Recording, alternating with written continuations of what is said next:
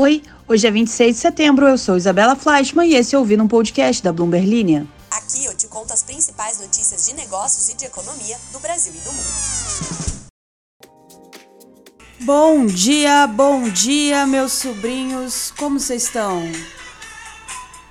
Ao som de setembro, porque entramos aí na última semana de setembro e eu não sei nem por onde começar que tanta coisa aconteceu. Parece que todas as empresas de tecnologia resolveram anunciar novidades de inteligência artificial generativa nessa segunda-feira e as coisas estão acontecendo muito rápido, né? Eu que tô aqui sempre vendo coisas de tecnologia, fico assustada com a velocidade que a gente tá indo, mas você aí, Ziplocker que me escuta, me conta.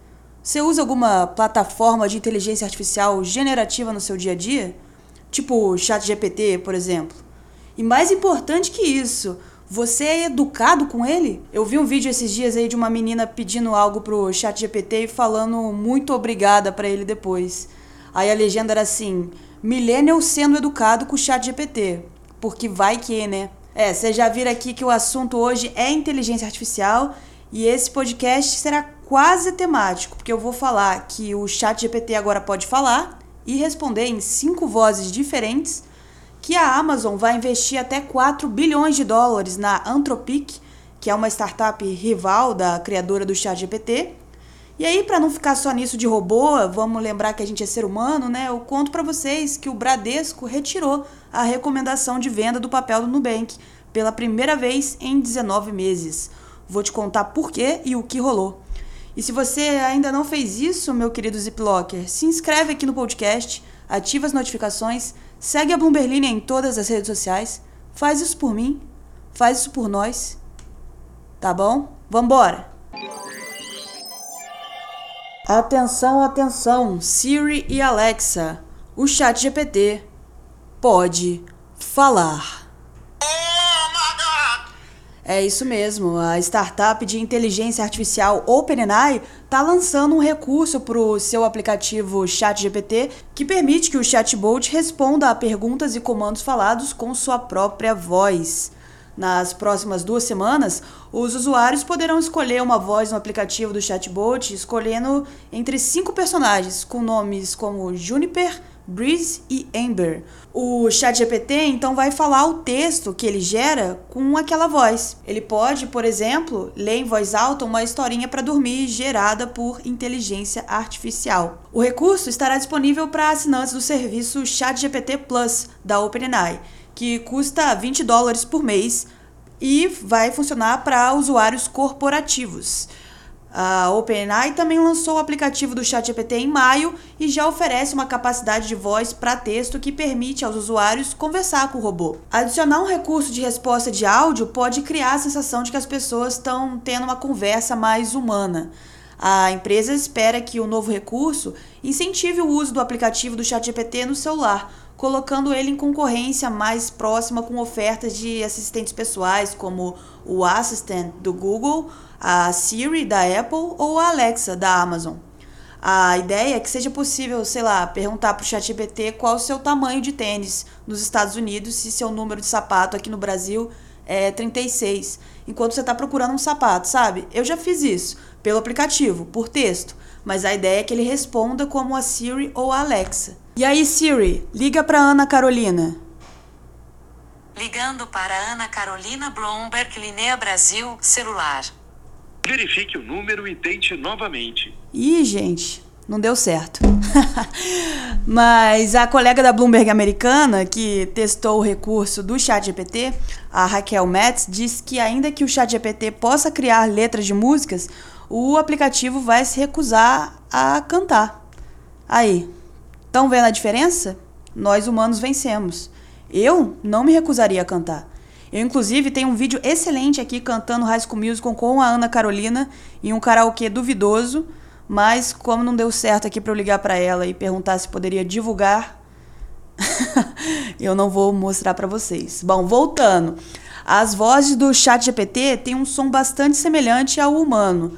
Embora você aí, que tem uma audição atenta, possa perceber um tom meio robótico. A OpenAI disse que trabalhou com dubladores para construir um modelo de inteligência artificial de texto para voz que está aí por trás desse novo recurso. A empresa também disse que nas próximas semanas, os usuários pagos e corporativos vão poder acessar um recurso para o ChatGPT-4, um dos modelos de inteligência artificial que alimenta o ChatGPT, para enviar uma imagem e uma pergunta relacionada a ela. Por exemplo, será possível fazer o upload de uma imagem de óculos de sol cor-de-rosa e pedir para o chatbot que sugira uma roupa para combinar, sabe? Ou enviar uma imagem de um problema matemático, pedir ajuda para resolvê-lo. Você aí, que está na escola, não faça isso. Resolva você mesmo. Mas aí o recurso da OpenAI é, foi anunciado aí no início desse ano, quando ela apresentou o GPT-4 e está disponível por meio do aplicativo e do site ChatGPT. Gente, seguinte, vocês estão me ouvindo em qual língua? Ainda estamos no português PTBR Brasil Brasileiro aqui? Não, porque o Spotify anunciou aqui que a partir de segunda-feira um grupo piloto de podcasters agora pode produzir automaticamente seus episódios de podcast para idiomas alternativos e mantendo sua própria voz. O recurso usa a inteligência artificial para traduzir os podcasts para espanhol, francês e alemão. Ô Spotify, me põe aí nesse piloto. Eu ia adorar ouvir as tentativas de piadas que eu faço aqui em japonês. Abrindo meu coração aqui para vocês, eu penso em várias piadas durante o dia, coisas que eu falaria para Ana se ela tivesse aqui no escritório. E mas aí ela não tá, eu anoto no meu bloco de notas para contar para vocês depois. Se vocês pegam meu bloco de notas aqui, tá cheio de piadas que eu penso durante o dia e sobre alguma notícia que eu vi ou algo interessante aí que aconteceu. Esboço um sorriso sozinha e anoto para falar para vocês depois. Gostaram? Hoje trazemos uma notícia que mostra a Amazon, uma das gigantes da tecnologia, investindo pesadamente em inteligência artificial generativa também. A empresa planeja alocar até 4 bilhões de dólares na startup Anthropic, estabelecendo uma parceria estratégica para solidificar sua presença no campo de inteligência artificial. Como parte desse acordo, a Anthropic vai migrar grande parte de seu software para os data centers da Amazon Web Services, aproveitando a infraestrutura da AWS. Aí, para os queridos ouvintes que pediram para eu falar mais da AWS, Galera aí interessada depois que viu que a AWS patrocina a Fórmula 1, a AWS está aí envolvida nessa transação e aí vai ajudar a treinar os modelos de inteligência artificial que vão impulsionar chatbots e outras aplicações. Essa parceria não se trata apenas de recursos computacionais. A Amazon também está injetando capital na Anthropic e esse investimento é fundamental porque ele dá com os custos substanciais necessários para treinar e operar modelos de inteligência artificial em larga escala requer um respaldo financeiro significativo. Vale ressaltar que, apesar desse grande investimento, a Amazon vai manter uma participação minoritária na Anthropic, conforme anunciado pelas empresas em um comunicado. A Amazon é conhecida por buscar parcerias estratégicas em áreas que considera prioritárias, e esse movimento representa um passo importante. Se o investimento total atingir a marca de 4 bilhões de dólares, vai marcar um dos maiores acordos corporativos diretamente relacionados à AWS, uma unidade que geralmente opta por desenvolver seus próprios produtos em vez de depender da tecnologia de terceiros. Além disso, a Amazon enfatiza que seus engenheiros, incluindo aqueles que trabalham fora da AWS, vão ter acesso aos modelos da Anthropic isso pode significar uma colaboração profunda entre as equipes de engenharia e uma aceleração no desenvolvimento de soluções baseadas em inteligência artificial. Sabe o que mais aconteceu hoje? Hoje, terça-feira, dia 26? Você que está aí com seu computador rodando um Windows 11, você mesmo, já está disponível para você o Microsoft Copilot para o seu sistema operacional. Você sabe o que isso quer dizer? Quer dizer que a Microsoft vai ter o seu Copilot que foi desenvolvido pelo GitHub, uma plataforma para desenvolvedores comprada pela Microsoft em 2018 e vai ser incorporada agora ao contexto de inteligência da web, os dados de trabalho que o usuário está fazendo no computador para fornecer melhor assistência. Ou seja, vai ser a IA, a IA generativa, o seu amiguinho, que vai estar tá ali incorporado no seu computador, no seu sistema operacional, para funcionar como um aplicativo ou surgir aí quando você precisar, com apenas um clique. Com mais de 150 novos recursos, essa atualização é uma das mais ambiciosas até o momento, segundo a Microsoft, e vai trazer o poder do Copilot e de novas experiências alimentadas por inteligência artificial para aplicativos como o Paint e Fotos e o Clipchamp. Chega de inteligência artificial, vamos falar de banco. O Bradesco BBI elevou sua recomendação da ação do Nubank de underperform, que era uma expectativa de performance mais fraca, para neutra. Os analistas do Bradesco BBI, liderados aí por Gustavo Scholden, abandonaram a recomendação equivalente à venda que eles tinham para o Nubank desde que iniciaram a cobertura dos papéis da fintech em fevereiro de 2022. O preço-alvo foi elevado de 4,50 dólares para 8 dólares. Vou abrir aspas aqui para o que o Gustavo Scholden e seus colegas analistas escreveram no relatório. Abre aspas.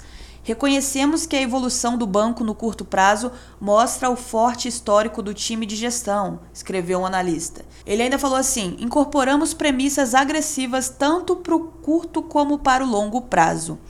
O Nubank deve registrar um aumento mais rápido dos lucros no curto prazo, ao mesmo tempo em que vai ganhar participação de mercado e manter os custos controlados, segundo o Schroden em uma nota de 24 de setembro. Segundo o analista, o Nubank vem gerenciando adequadamente suas taxas de juros, o que ajuda que, com que ele cresça de forma lucrativa.